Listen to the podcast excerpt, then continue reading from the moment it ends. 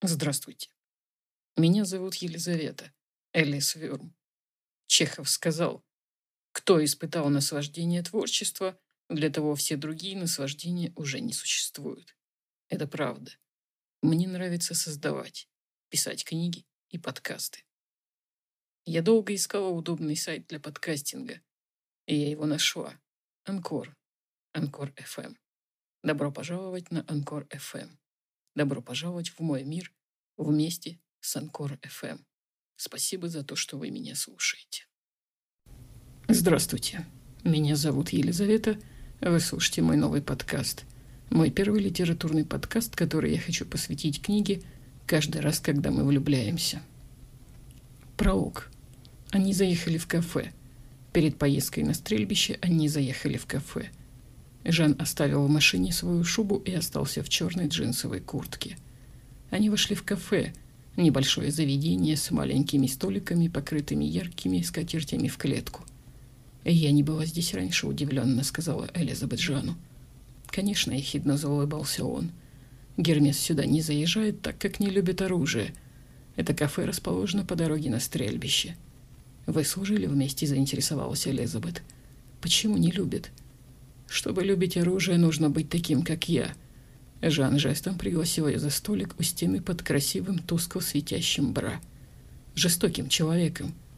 Элизабет удивленно посмотрела на него. «А вы жестокий месье?»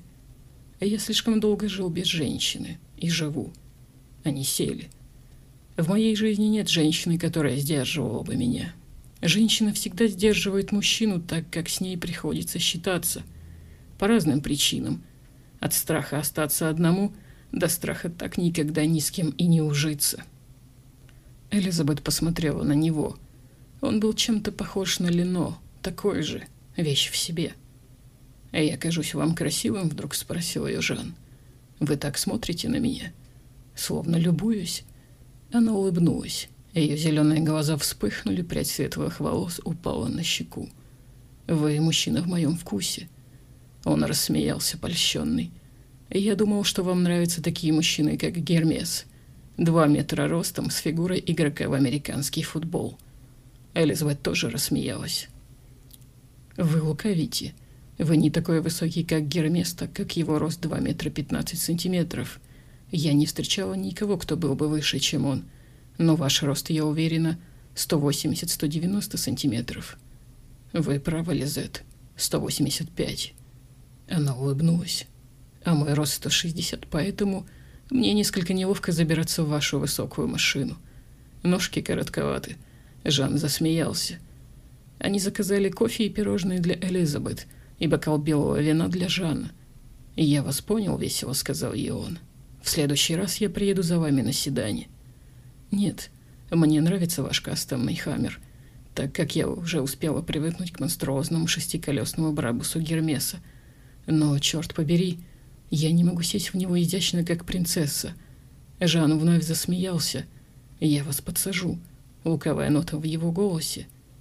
Простите меня, Лизет, я не подумал, не догадался. Расскажите, если можно, о вашей службе. Почему снайперская школа – французский иностранный легион.